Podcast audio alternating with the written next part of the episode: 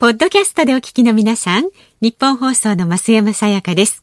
辛坊治郎ズームそこまで言うかは、24時間ご意見対応型のラジオ番組です。辛坊さんへのニュースに関する質問や、今日の放送を聞いての感想、明日の放送で扱ってほしいニュースなど、24時間受け付けています。あなたが番組を聞いたタイミングでメールを送って、感想やご意見をツイッターでつぶやいてください。お待ちしています。11月2日月曜日時刻は午後3時半を回りました。FM93 AM1242 ニッポン放送ラジオでお聞きの皆さんこんにちは。辛坊治郎です。パソコンスマートフォンを使ってラジコでお聞きの皆さんそしてポッドキャストでお聞きの皆さんこんにちは。ニッポン放送の増山さやかです。辛坊治郎ズームそこまで言うかこの番組は月曜日から木曜日まで人間味あふれる辛坊さんが無邪気な視点で今一番気になる話題を忖度なく語るニュース解説番組です。違和感あるわそれ。鼻で笑いましたね。違和感あるわ。もうちょっとなんか違うフレーズできないもんだろうか。えー、なかなか素敵だと思います、なかなか素敵ですか？うん、いやいやそれがね。今一番気になる話題は忖度なく語れないんですよ。今日ね東京来てね、はい、えー、大阪から東京へ来てあ新聞の見出しの大きさが全然違うんでね。今日大阪の新聞、まあ、大阪っていうのは大体あのいわゆるその全国紙と呼ばれる4つの新聞あるありますよね、でそれぞれ大阪本社っていうのがありますから、はい、で大阪本社は別の編集をして別の一面をつけるわけですよ。でまあ一面トップは、まあ、いわゆる昨日の大阪都構想の住民投票は両方も一面に来てるんですが、はい、大阪の新聞の見出しはですねそうだな今までこれだけの大きな見出しって3年に1回ぐらいあるかないかの巨大見出しですね。そんなに大きいんですか、はい。まあ、東京来ると普通の大きさの見出しで、えー、はい、でまあ基本的に東京も分かってないなとこう思うのは東京もんだけじゃなくて実はね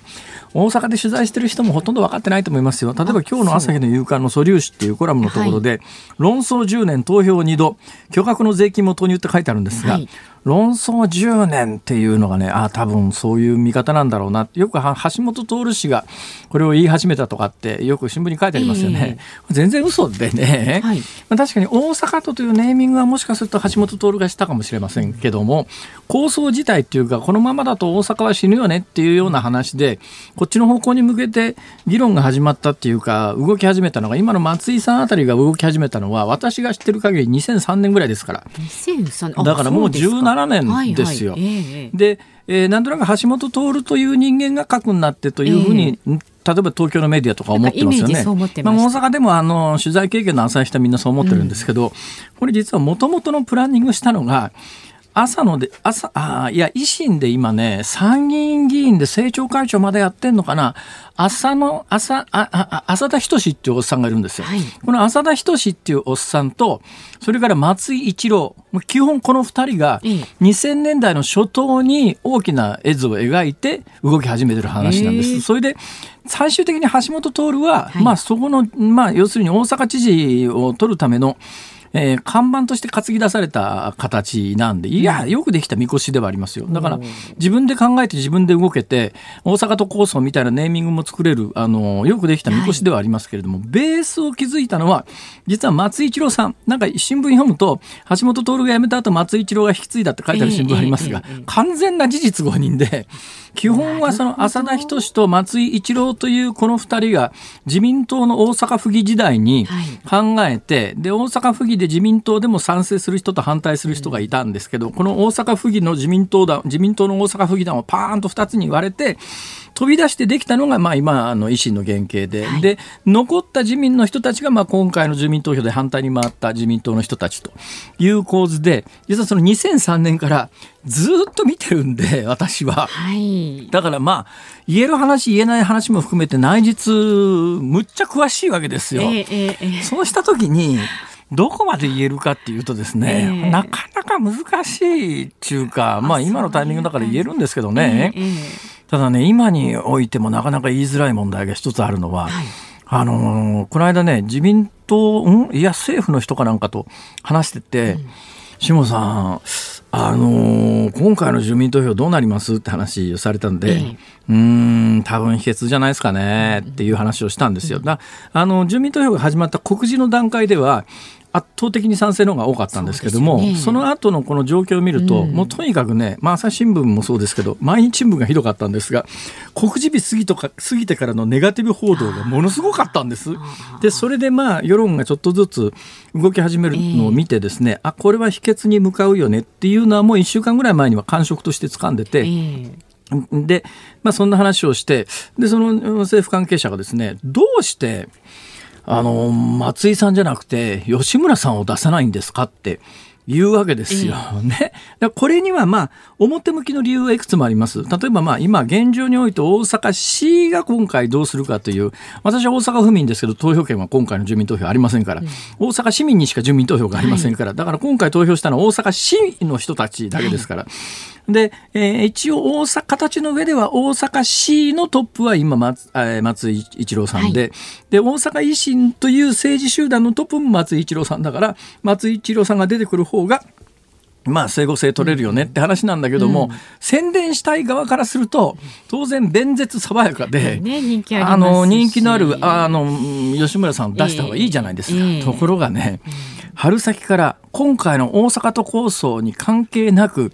あの吉村さんをテレビに出すと一部の政治勢力からものすごいクレームが来るんですよ。一部の政治放送法違反だって話になるわけですね。放送法第4条にはこう書いてあるんですよ、はい、意見の対立している事柄についてはできるだけ多面的に論点を明らかにすること政治的に公平であること。これはまああの日本放送のアナウンス必要であるところの増山さんはよくご存知で私が改めて言うまでもないんですがこの放送法第4条というのがある意味精神的な大きな放送業界にとっては足かせになっていることは間違いなくてこれ改正しようじゃないかっていう動きも実はなくないんですよ。この話しだすとね恐ろしくややこしい話に紛れ込みますから 今日はもう触りしか喋りませんけれども、私過去あの政治家見ててこの放送法第4条を含む制度改正について言及した政治家って一人しか知らないんですよ。あお一人いらっしゃるんです、ね、一人いるんです。安倍晋三という政治家は総理大臣の時にこれを言及して、はい、まあそれで実はあのそれまで身内だった放送局からもぶったたかれ始めてですね大変なことになっていくっていうのを目撃してるんですけどもただこの放送法第4条問題っていうのは相当昔からあってですね、はい、ただまあご存知のように今私が空で言えるくらい、まあ、この業界の人間にとってはもう絶対守らなきゃいけない大原則の中心として政治的に公平であることってこうなるわけですよ。はい、ところが4月以降新型コロナで吉村大阪府知事を出すと、えー、対立している政治組織から放送法違反だと。いやだってコロナ対策で知事に出てもらうのしょうがないじゃんって言うんだけど、えー、いやこれはもうあの秋に大阪都構想の投票住民投票があるかもしれないのに一方の側の代表する人間もいやそれ聞くのは都構想の話は一言も聞かないし、えー、コロナの話しかしないんだけどって言うんだけど、コロナの話で吉村さんをテレビに出すだけですげえクレーム来るんですよ。それも単なる視聴者からのクレームじゃなくて、えー、放送法第4条違反で、はい、放送法違反で放送局に責任取らせるっていうアプローチの仕方なんですね。そうするともう当然のことながらと言うべきか、ね、その告示の前でもそうなわけで、告示後どういうことが起きてるかというと、吉村を出すんなら出ないと。はい、ところがね政治的に公平であること意見の対立している事柄についてできるだけ多面的論点を明らかにすることって書いてあると一つの政治勢力が出ないっていうと、番組成立しないわけだよ、うんうん、賛成派と反対派と両方出して議論しなきゃいけないんだけど、えー、維新が吉村出すとなると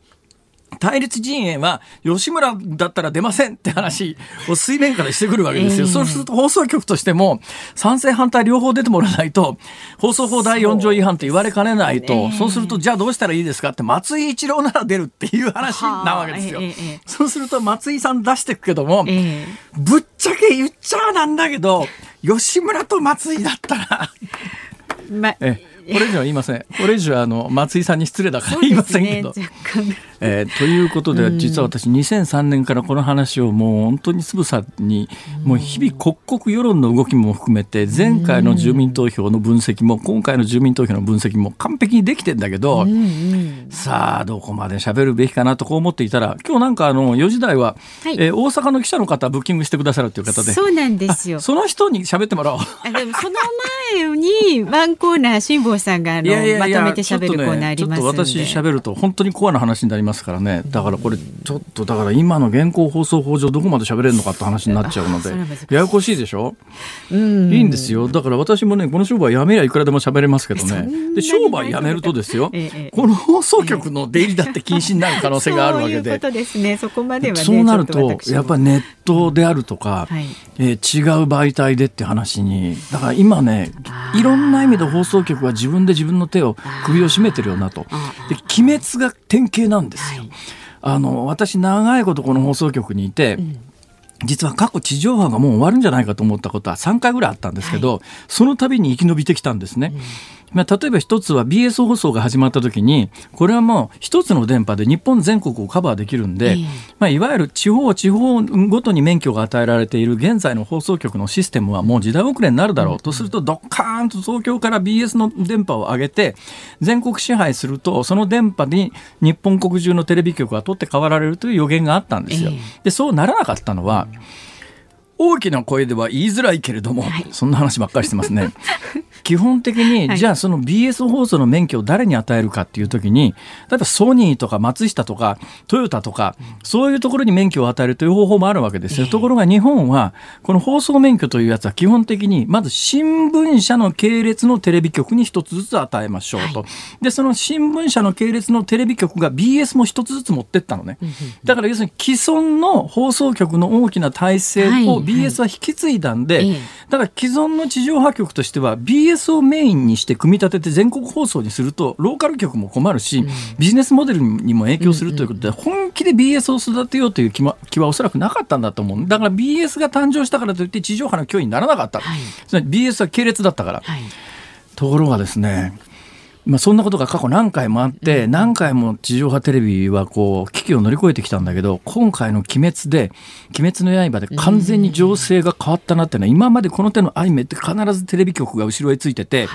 エンドロール見るとテレビ局の名前が入ってるわけですよ。今回の「鬼滅の刃」はテレビ局のエンドロールが入ってない、初めからこれソニーっていう大会社がアニメを作ってそれを放送局は単なる出口の一つとして番組販売で放送させますよと、じゃあ収益の柱はどこですかっていうと、まあ、そういうところである程度ブームを起こして劇場で映画でドッカンと稼ぐとかネットフリックスであるとかアマゾンプライムであるとかっていう動画配信サービス、つまり今までは電波しか動画を家庭に届けるツールがなかった時代は、当然テレビ局が出資をしてそこがスポンサードしないとアニメなんか入らなかったんだけど、ね、今回の「鬼滅の刃」はおそらく私の知る限り、テレビ局抜きでこれだけのヒット飛ばした初めての多分現象で。いろんな映像メディアというか動画メディアがパラダイムシフトを起こし始めたもうエポックメイキングなというかテレビ局にとってはこれほど脅威な話はないというぐらいの現象が実は今起きてる「鬼滅の刃」って「鬼滅の刃が」あの切ろうとしているのは鬼の首じゃなくて違うものではないのかという実はそういう見方をこの間から私はずっとこの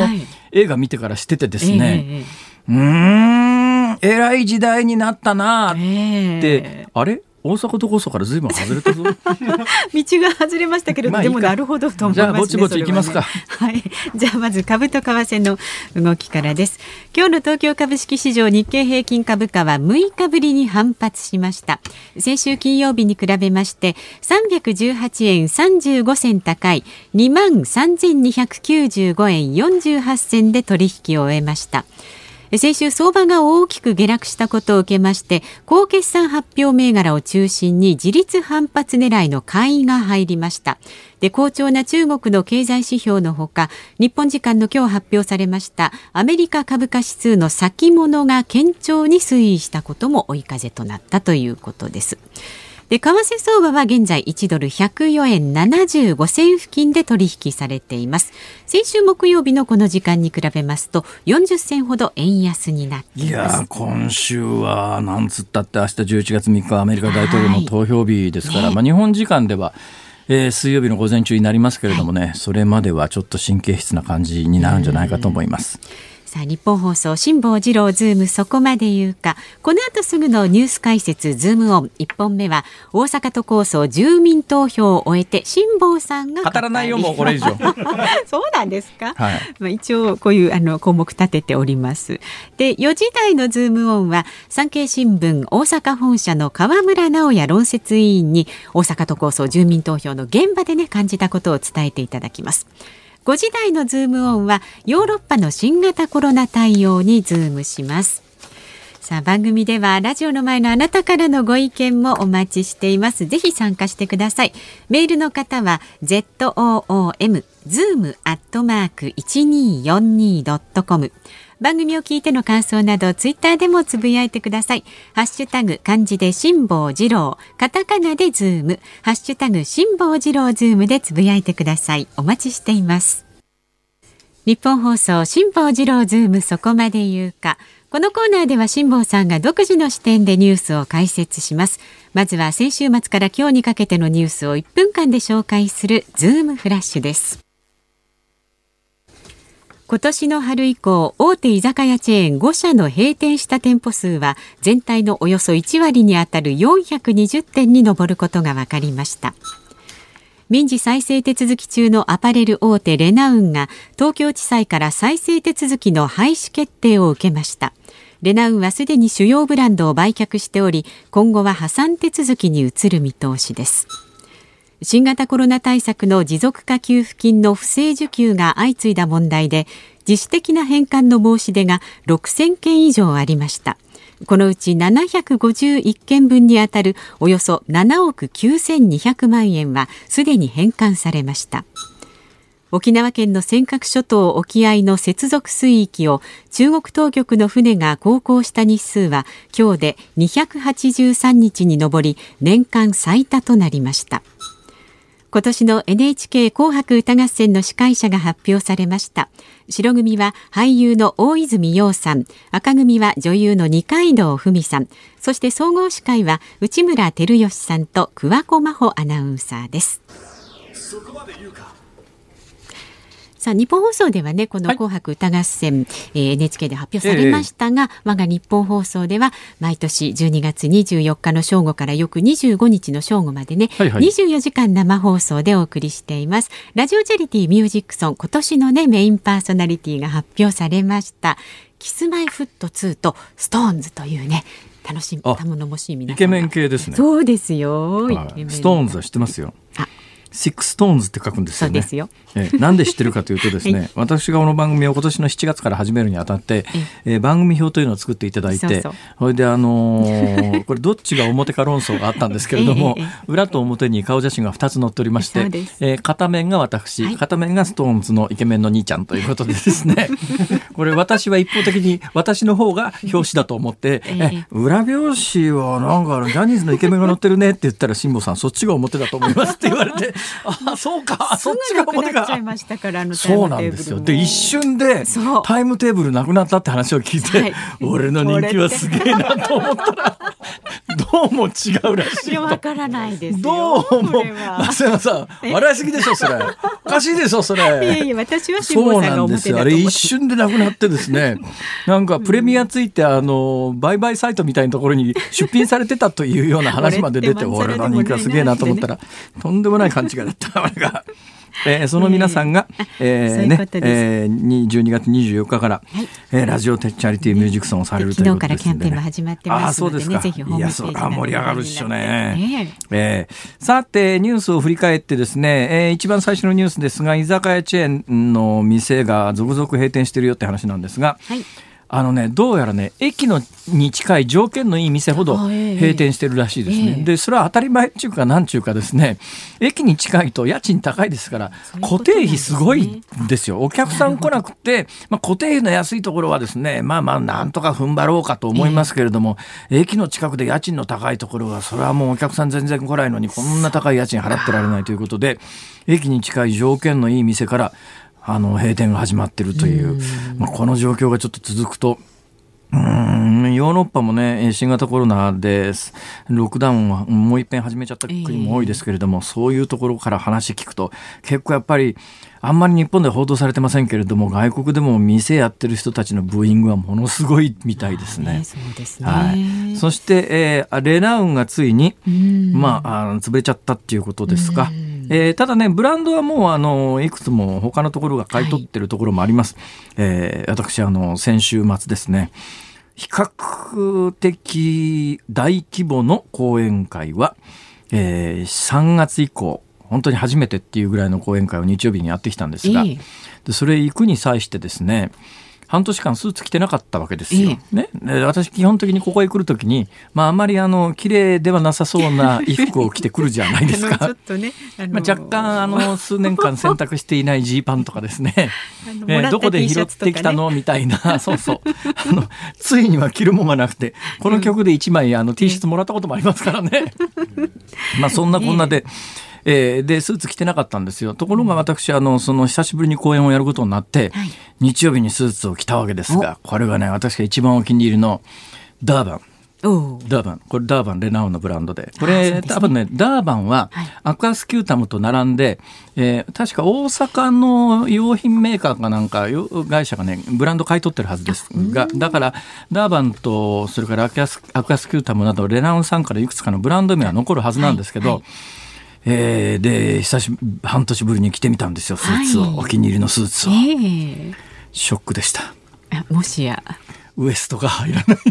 そうですか。たった半年の間で。入らない。だから毎日スーツを着てると、はい、そのスーツに合うように体型を整えていくっていうか、入らないと困るから。ちょっとね、苦しく、ね、じゃないですかね。ねえー、じゃあまあ、その苦しくてギュッと締めてると、うん、体に悪いとは思うんですけど、うん、なんかやっぱ苦しいから、こう歩くときに腹筋強化してお腹引っ込めながら歩くわけですよ。はい、で、お腹引っ込めながら歩いてると腹筋の強化になるわけです。うん、ところがね、この半年間スーツを着る機会がなかったんで、あの、数年間洗ってなかったダボっとしたジーパンみたいなやつ履いてると どんどん腹筋が緩むんですね。半年ぶりにいや半年前はこのスーツは着られたはずだとお気に入りのダーバンだと。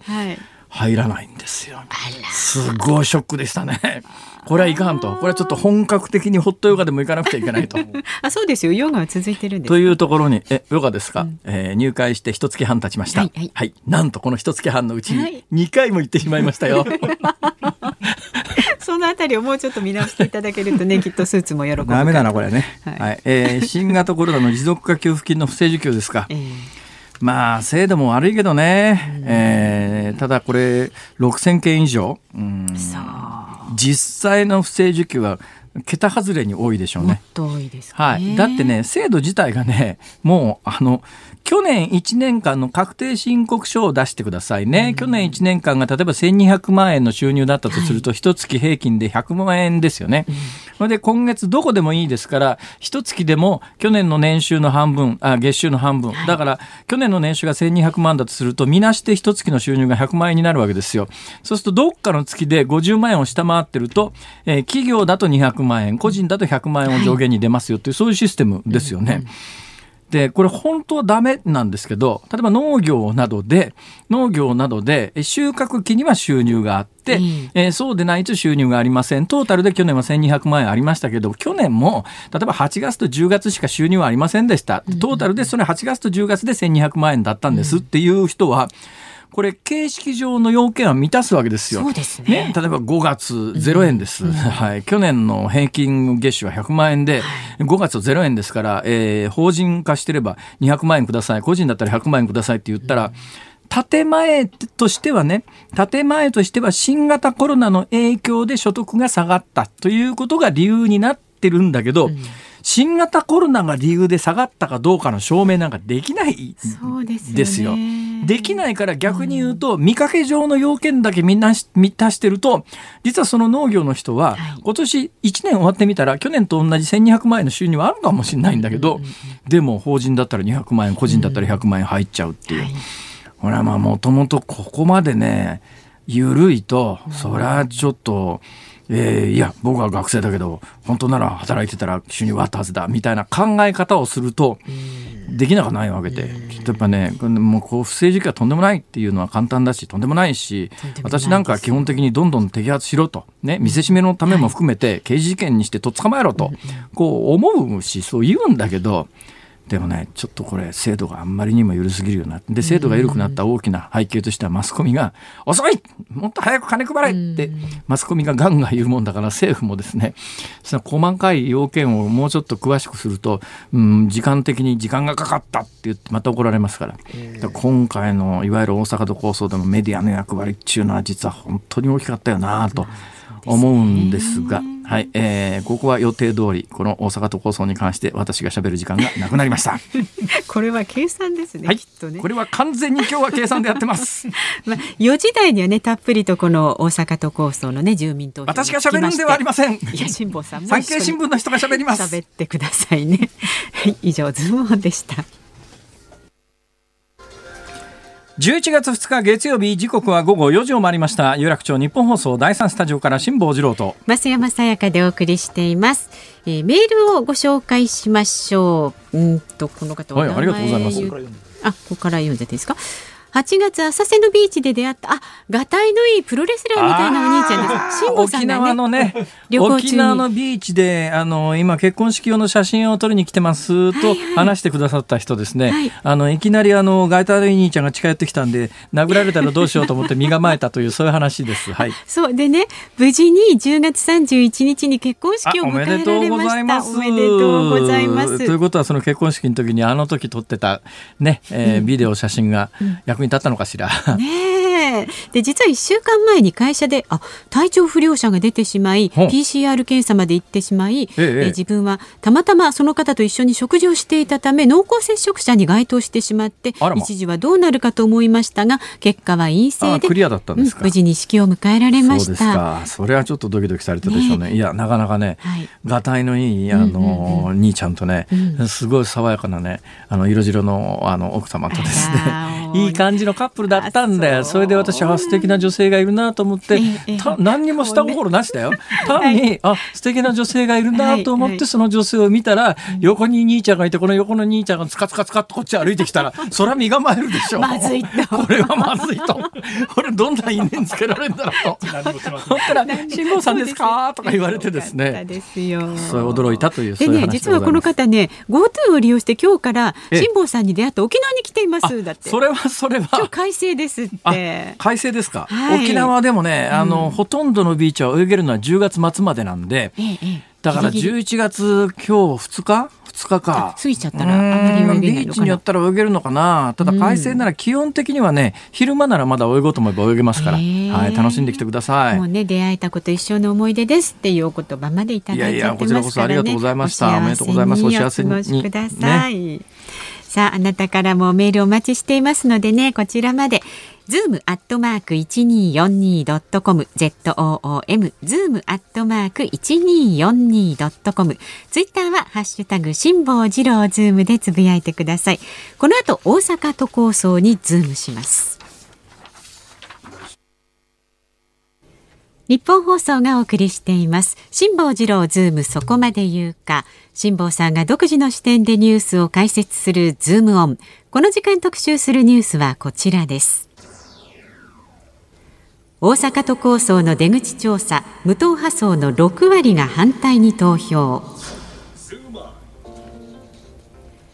産経新聞によりますと昨日行われた大阪都構想の住民投票の出口調査で今回賛成に回った公明党の支持層は賛成が48.4%反対が51.6%と割れていたことが分かりました。また無党派層の60.2%が反対に投票しました。さあではここで大阪都構想の取材に当たられました産経新聞大阪本社の河村直也論説委員と電話がつながっていますご苦労様ですはい、こんにちは。はい、よろしくお願いします。こちらこそよろしくお願いします。河村さんはあれですか、どういうご経歴ですか？私は大阪本社でずっとまあ普通の記者ですよね、をやってきて、今は編集委員兼論説委員、まあ、いろいろ社会部とか文化部とかいろいろやってきたんですけど、ええ、編集委員、論説委員という形で、あのー、もう各方のプロパーですね、あれですか？あの産経新聞っていうのは大阪本社採用っていうのがあるんですか？あございますよ。ああ、で基本的に大阪本社採用という方は、川村さんはあれですか、入社からずっと大阪にいらっしゃるんですか？いやあの東京に単身赴任で行ったこともありますね。あそうですか。ええ。で、大阪戻ってらしたのは？もう10年以上前でしょうかね。ああ、なるほど。十数年前ですね。東京いたのは2年ぐらいですから。はい、ああ。いや、えー、まあ、あの、ええあのまあ、戦後史を中心に憲法問題とかですね、はいはい、歴史問題とか、そういうことを割とやることが多い、書くことが多いんですけどね。なるほど、なるほど。ということは、今、あ、ある意味、ライフワークってどんなことになります？あのそれがですか、そうですね、ええうん、戦後の日本のあの、まあ、おかしさというか、そんなことを考えながら仕事してますけど。いや、この間ね、あの、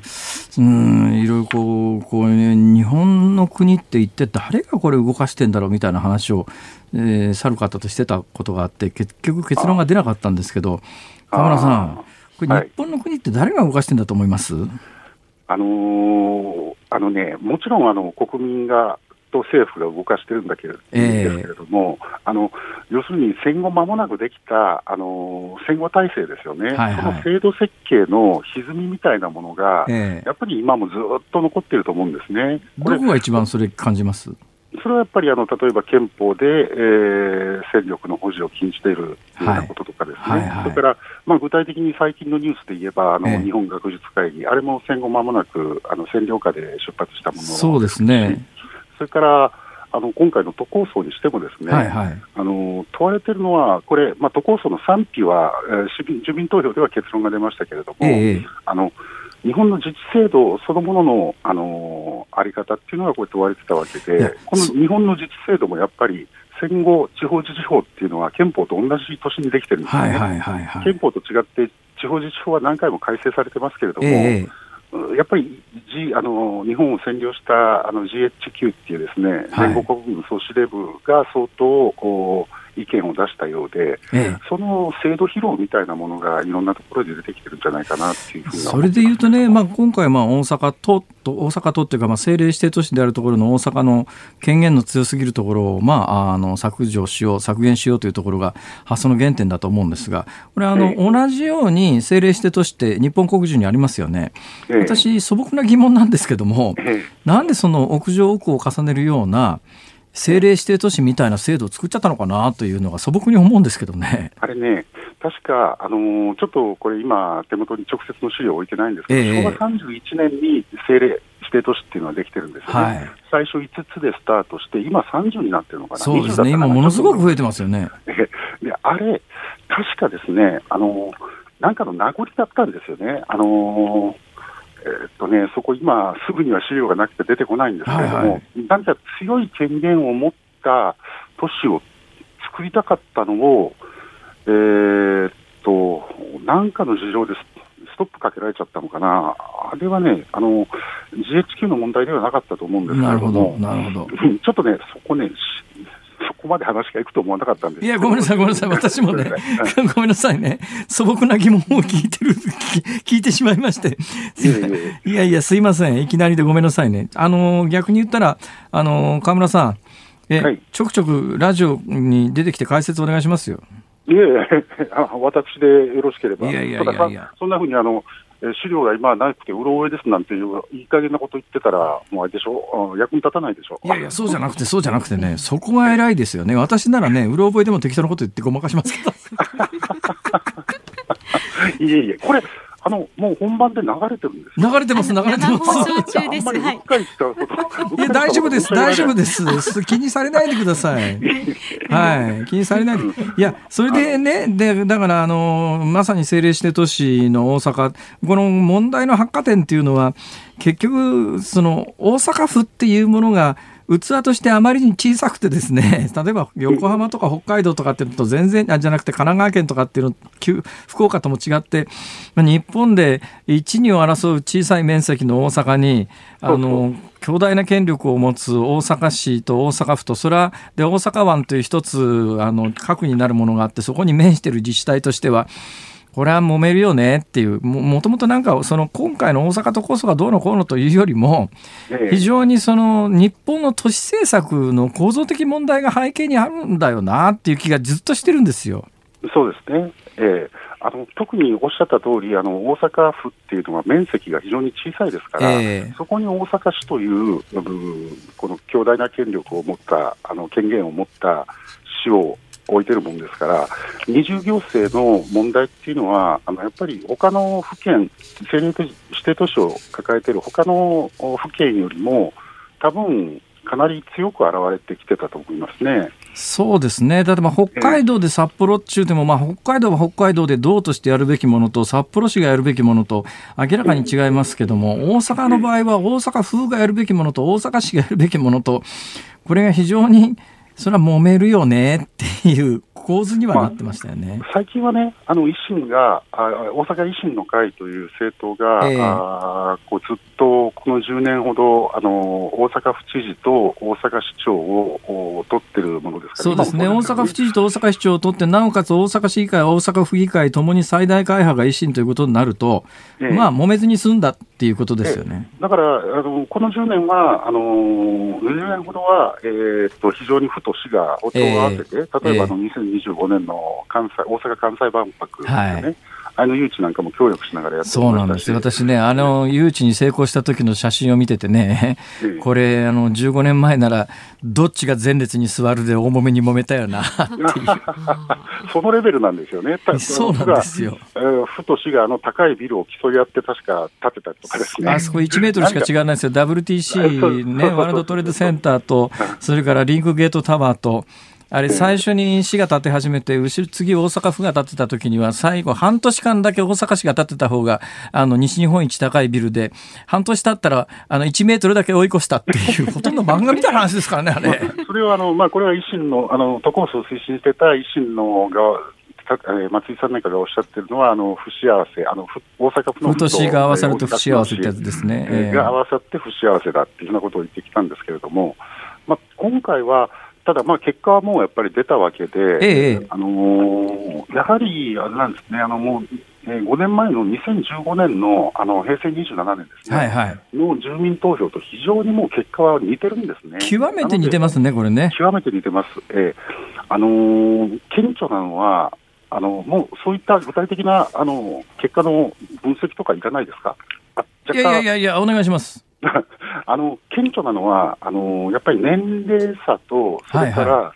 えー、年齢別と、それからあの地域別ですね。ええ、で年齢別では、その産経新聞の、えー、出口調査ではですね、はいえー、30代から50代は賛成が多いんですね、はいはい、で60代から70歳以上っていうのは反対があ上回っているんです、ね、はいはい、70以上になると、もう6割を超える方が反対になって、えー、これ、前回もほぼほぼ同じようなそうですね、そうですね。はい、はい、あとえっと、地域別でいうと、あのもう今回、前回とほとんど同じでですね、ええ、あのいわゆる大阪湾に面したあの湾岸部、はい、それから、えー、大阪と南部、南の方ですね、ええ、そういうところが破棄帯に回って、市の、まあ、中心部、まあ、心斎橋とかあの御堂筋が走っているようなところ、それから、えー、梅田のある北区ですとか、あまあ、大阪駅のあるところですね、そういうのが全部賛成で、これはもうほぼほぼ地域的にも、あのー、重なってます、前回と。で多分あのこれ、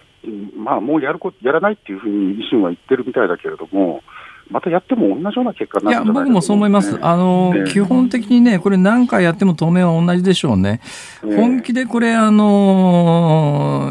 まあ、維新に限りませんけど、今後、誰かが同じことをやろうと思ったときに、多分、あの、大阪の構造問題があると思うんですよ。結局のところ、中間層みたいなものを増やしていかないと、えー、投票行動変わらないですね、これは。そうですね、あのその市の北部とか中心部中心部っていうのは、まあ、オフィス街でもあるし、それからそのマンションに住まれている、まあ、あのよそから移り住まれているような方も多いわけで、逆にあの湾岸とかあの南部っていうのは、まあ、その地域に昔からお住まいの方なんかも多いんですよね。あの住宅昔ながらの住宅街があったりして、やっぱりそういうところで長くお住まいになっている方は、あ死をなくすっていうのには、やっぱ抵抗を持ってらっしゃるんだろうなっていうのが、2回の住民投票を通じて、あのやっぱはっきりしましたねそうですね、まあ、もっとはっきり言うなら、えー、私ね、パッとこの大阪の地図を見て、ああ、ベルギーに似てるなと思ったんですよ。ベルリンですか？ベルギー。ベルギー？はい。ああ、そうかそうか。ベル的にはね。ベルベルギーってほれ、あの、南のフランス語圏と北のドイツ語圏っていうのが南北問題で、豊かな北の地域と貧しい南の地域っていうので、国が二分されてて。あの、あの、でもね、それはそこまで言うと、これ、大阪の方聞かれると、あの私、決して南北問題とはこれ、捉えないです。あのそこまで、あのなんていうのかな、豊か豊かさ、貧しさの話ではないと思うんですよ。まあ、いや、もうね、それね、でもね、それはまあ、そうおっしゃる気持ちはよくわかるし、言える範囲が限られてるのも分かりますけども、今、手元に大阪の24区別生活保護率表、一覧表っていうのを今日作ってみたんですよ。はいはい、はい、もう、もう大きな声では言いませんけれどね。いやいや、これは南北問題ですよ、これ。大きな声で言わなくてもね、それね、確かにそうなんですけれども、南北問題って言っちゃったら、ちょっと私的にはやっぱりためらうかな。うんまあ、その気持ちは分かります。あの、ね、100%イコールじゃないですからね。ええそうですね。うん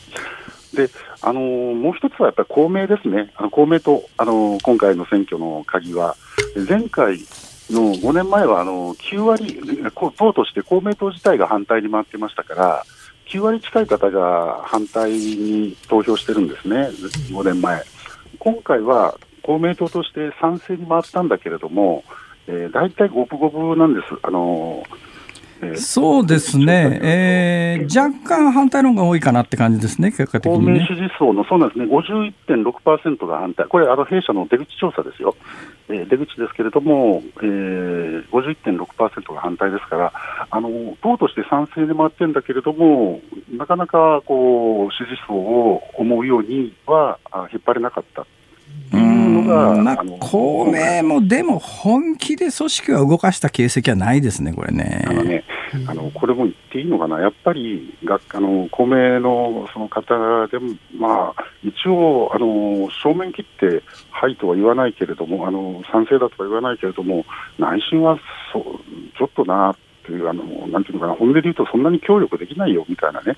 思いを持たれた方もいるやに聞いてます。うん、まあまあ、あの、そうだと思いますそれにまあ、逆に維新の側からすると、まあ5割賛成なら御の字っていう感じじゃないかと思いますね。基本やっぱり公明党と話をするに際して、あの府議会、市議会でとにかく法案を通し条例案通してもらわないと住民投票に行けないわけだからそれじゃまあ大阪の衆議院の4つの選挙区に維新を立てないということを前提に前提に住民投票をやらせてもらうというところまででそこからさらに組織動かして賛成派っていうところまでどうも考えてたかなと思うとそこまで多分考えてなかったような気がするんですよね。うん、一枚ではなかった一枚岩ではなかったですよね。あの公明党さんはね。であとあの無党派の、はいはい。まあ、いわゆる6割ぐらいが反対にそうですね、これがね、ちょっと私、今回で一番実は出口調査で意外だったのは、この無党派6割反対っていう、この数字なんですが、これ、どう見ます？私もこれが一番意外でしたね、あの前回はあの橋本徹さんがですね非常にまあ逆風も吹いたんだけれども、あの方はあの自分への追い風を作るのが上手な方だから、その党派の支持にかかわらず、支持政党にかかわらず、橋本のやることをだったら応援するみたいなね、えー、そういうのがあのあったと思うんですけれども、投票にもね、今回はあの静かな選挙だったんですね、非常に。で松井さん、コロナの、えー、新型コロナウイルスの関係もあるんですけれども、あの松井大阪市長も、それから吉村大阪府知事も、えー、あんまりその橋本さんのように追い風を自分の方に吹かせていくっていうような選挙運動は終盤までやらなくて、まあ、コロナであの街頭演説なんかも控えてたっていうのがあるんですけども、えー、そう静かな中で、えー、このあ選挙戦じゃない、ごめんなさい、住民運動、投票運動ですね、これが行われたので、その無党派の動向っていうのは、そのえー、風を吹かせるようなものにはなならなかったと思うんですね。でじっくり考えてみたら、やっぱりちょっと不安だなって思われたような方が多かったんじゃないかなと思いますね。まあそこなんですけども、やっぱりね、最後の票差が1万7000でしょ。ええ、うん、これやっぱりね、あの、告示後の一部のメディアの報道って非常に多かったと思うんですよね。で大阪市の財政局が試算した210 220億円ぐらい、えー、毎年、要するにまあ都構想っていうか、大阪市を4つに分割すると、毎年200億円ぐらい余計に金がかかりますって言って、一面トップでバーンと関西で告示後に報道されて、翌日になって数字捏造ですみたいな話になって、小さな訂正が入るみたいなことがあったじゃないですか。あれでやっぱりね、2万票ぐらいは、もしかすると無党派含め無党派含めて期日前投票含めて動いたいんじゃないのっていう気はするんですけどねあの影響がゼロではなかったとはもう間違いなく言えば言えると思いますね。ただそれがどこまでの票数だったのかっていうのは私もちょっとわからない。これはわかんないですね。これちょっと論証のしようが逆にないですね。だからまあ、うん、それは期日前投票でいつ行われた分がこうです、賛成反対っていうのが出てくるあれですけれども、あの、基本住民投票に限らず、日本の選挙の開票って、開票日当日にダーンとテーブルの上にみんな期日前投票分も合わせてぶちまけてそこからカウントしますから、それがいつ投票されたものかっていうのは、立証しようがないですよね、これね。うんそうなんですよね。まあ、いずれにしても、あのもっとで、例えば吉村市長なんかは、あごめんなさい、大阪府知事なんかは、あのコロナ対策でですね非常にあの評価を高めた方だったんですよね、はいはい、大阪府でのコロナ対策の陣頭指揮を取られて、はいはい、あのなんかツイッターでは、ですねあんまり吉村さんが連日働いて疲れた顔をしてるもんだから、吉村、少しは寝ろとかね、ありましたね、吉村寝ろ、なんとか起きろっていうのがありましたね。あのただ、その吉村さんの人気に今回は維新もあの、まあ、当然ながら当てにしてたとは思うんだけれども、コロナで吉村さんを前面に出すっていうようなあの投票運動は、終盤までやるやられてないんですよね。いや、これ、コロナじゃないんですよ、もうご存知だと思いますけれども、うん、吉村を動かすと、今、もう大変なことになって、ですね テレビ局が吉村さん使えないっていう現実がありましたからね。だけど、まあ、そういう意味では、あのもともとのこの都構想の立案者である松井さんが前面で戦って敗れたということなら、ある意味、松井さん的にはね、まあ、諦めがついたんじゃないのって気はしますけどね。うん、サバサバした顔してされてましたからね、昨日のあの、まあ、敗北の記者会見でも。まあ、で、この都構想っていうのは、じゃあ、えー、もう住民投票との結論は出たと思うんですけれども、私あの、えー、反対の結果になって、まあ、大阪市は存続することになったと思うなったんですけれども、あの大きな観点で言えば、やっぱりあのこう地方自治体制度のそのもののあの改革議論も含めてですね、今後もこの大阪をどういうふうに良くしていこうかっていう議論はやっぱりしていくべきだと思うんですね。あのこれまでのように当たり前のように都道府県があって、えー、政令指定都市があって中核都市があってそれで当たり前のように今後もやっていこうっていうといろんな問題が起きてくると思うんですね。あの例えばこれ維新の側は都構想によってその経済成長させて大阪をもっと成長戦略を一元化させてですね大阪をもっと大都市にしていくんだということを訴えてたんだけれども日本の今国全体として考えたらあの単に経済成長だけじゃない問題がいろんなところにあるわけですよね、うん、あの例えば深刻なのは限界集落の問題とか、はいはい、えー、集落消滅っていうようなことまで言われているような、えー、そういう日本の現状が各地にあるわけで、これはそこの自治体だけが、例えば村なり町なりが 頑張っても、ですねいかんともしがたいところがあるので、もっとやっぱり広域的に、ここの限界過疎化をちょっとでも防ぐっていうようなことをですねあのやっていくっていうような必要がもう出てきてるはずなんです。なので、今回の都構想議論では、そういう問題はほとんど出てこなかったんですけれども、その戦後、それこそ憲法と同じ年にできた地方自治法の、ね、改正されているとはいえ、そういう、あの制度疲労を起こしかねない、えー、仕組みに基づいて、地方行政をやっていっていいのかどうかっていうのは、今後もずっと議論を続けていくべきだろうと思いますね、まああの地方自治について、えー、非常に関心が高まったことは間違いないんで、ちょっと河村さん、はい、この国は一体誰が動かしているのかという、この大きな話で、ちょっといっぺんまた来てください、出てくださ い。ぜひよろしくお願いいたします。はいあれ？ちょっと、はい、ありがとうございます。よろしくお願いします。ありがとうございました。はい、ありがとうございます。ありがとうございました。産経新聞大阪本社の河村直也論説委員でした。11月2日月曜日時刻は午後5時を回りました辛坊治郎です日本放送の増山さやかですさあ辛坊さん恒例のエンディングリクエストコーナーですが今日ねどうしようかなと思ったんですけど、はい、ふっと今日午前中車を運転していて頭に浮かんだのがですね、うん、大竹栄一さんの「君は天然色」っていう曲があるじゃないですか、はいはい、これあの曲自体はとっても明るくて爽やかで、うんえ。ー、なんでそれを思い浮かべたかというとですね今日朝から大阪雨なんですよ。で東京来てもこれどんよりしてますよね、ね、こういう時は爽やか系の曲を聴きたいなと逆に思ったんですね。だからモノクロームじゃないですか、景色が、でやっぱり景色モノクロームなんで天然色君は天然色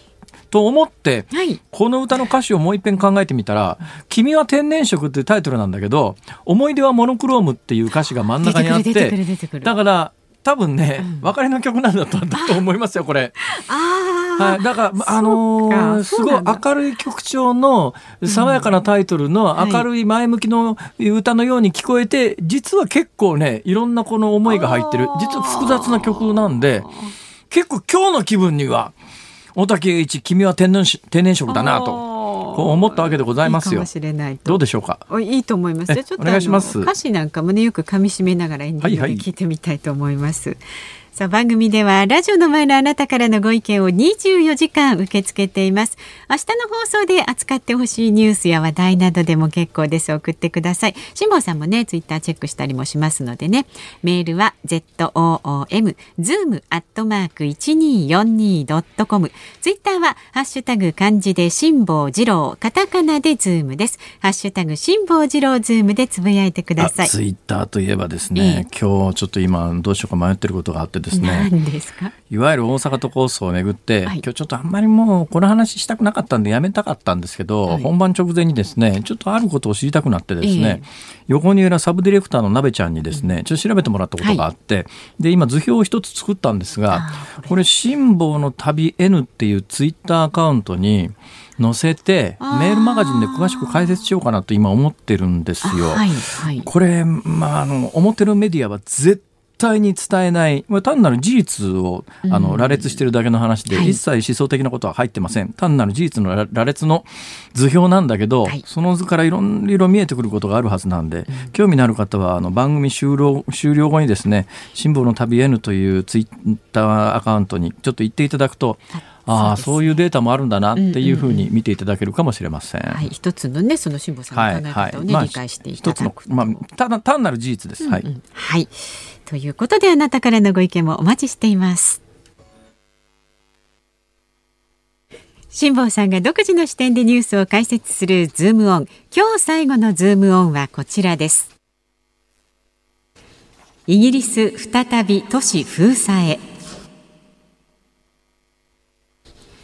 新型コロナの感染拡大を受けてイギリスのジョンソン首相は11月5日からロンドンを含むイングランド地方でロックダウンを再導入すると発表しました。期間はおよそ1ヶ月間。イギリス政府は休業する従業員に対して給与の8割を保証する制度を延長するとしています。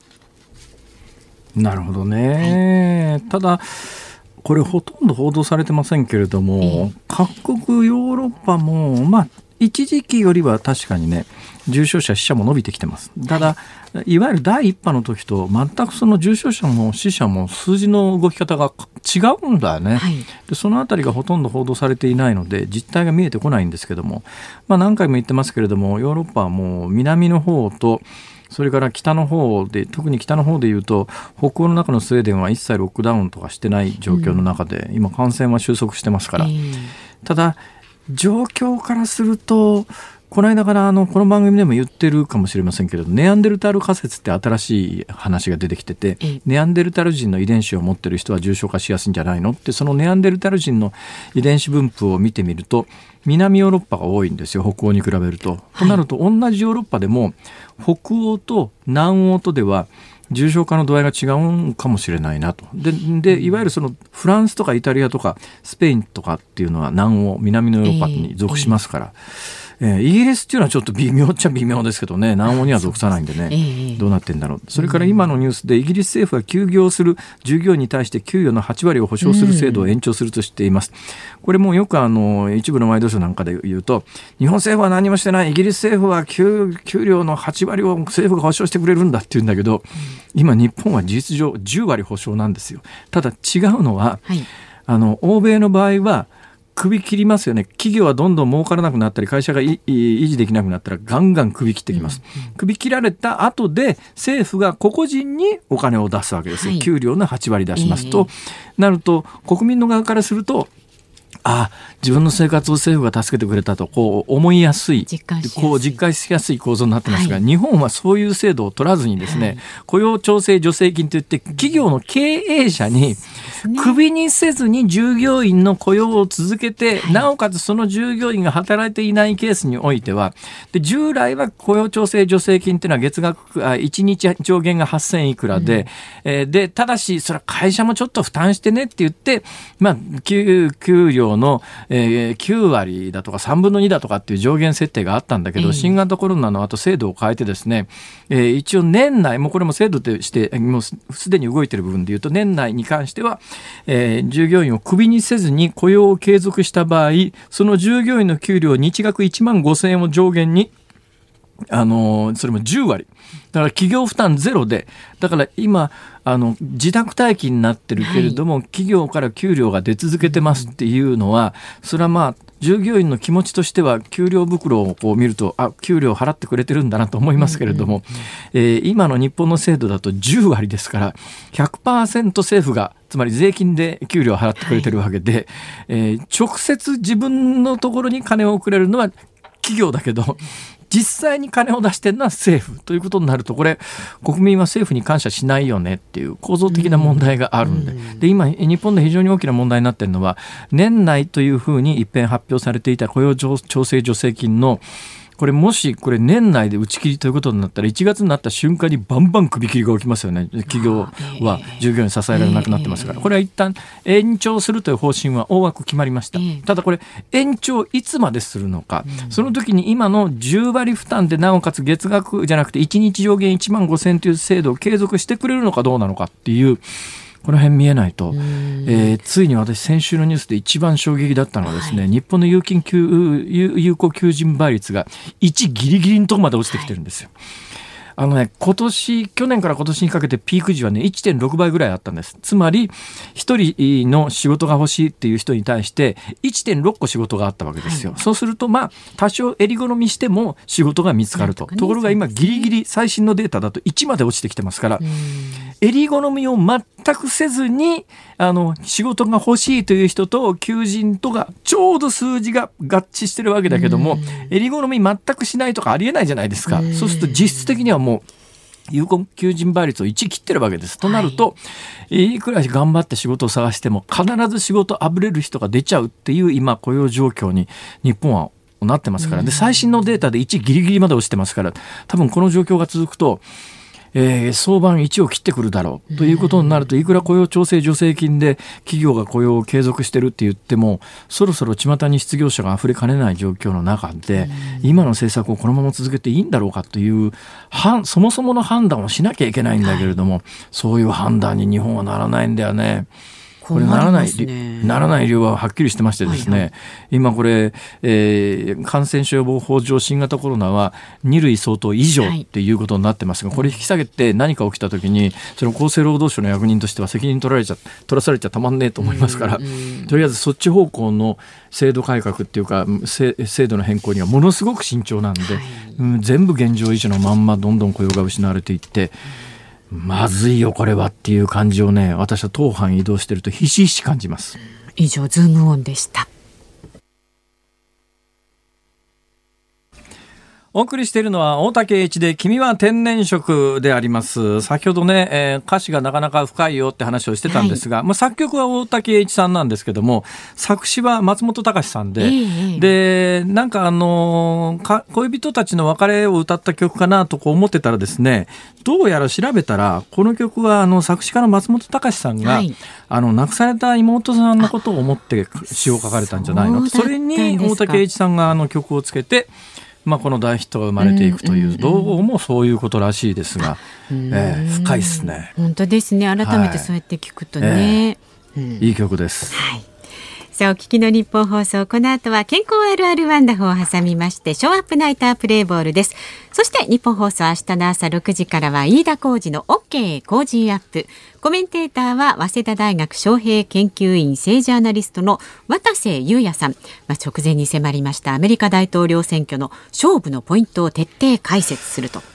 さらにははい渡瀬さんの本のプレゼントもあるそうです。ああ渡瀬さんが飯田君の番組ではね、うん、えー、徹底解決説ということになると明日のタイミングだから当然我々の番組もアメリカ大統領選徹底解説でしょ？任せてくださいよ、はい、アメリカ大統領選挙直前ということで、ええ、明治大学の運の元さ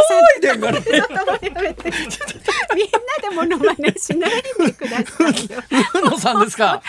うわ、むっちゃ楽しみ。私も楽しみです。まあ、運野さん、本当ここのところ、連日ね、朝から晩までワイドショー。出まくってます。出まくりで言うとね。橋本徹って今朝。それ、今日、テレビ欄調べたんですよ。私が確認しただけで、六番組。あれ、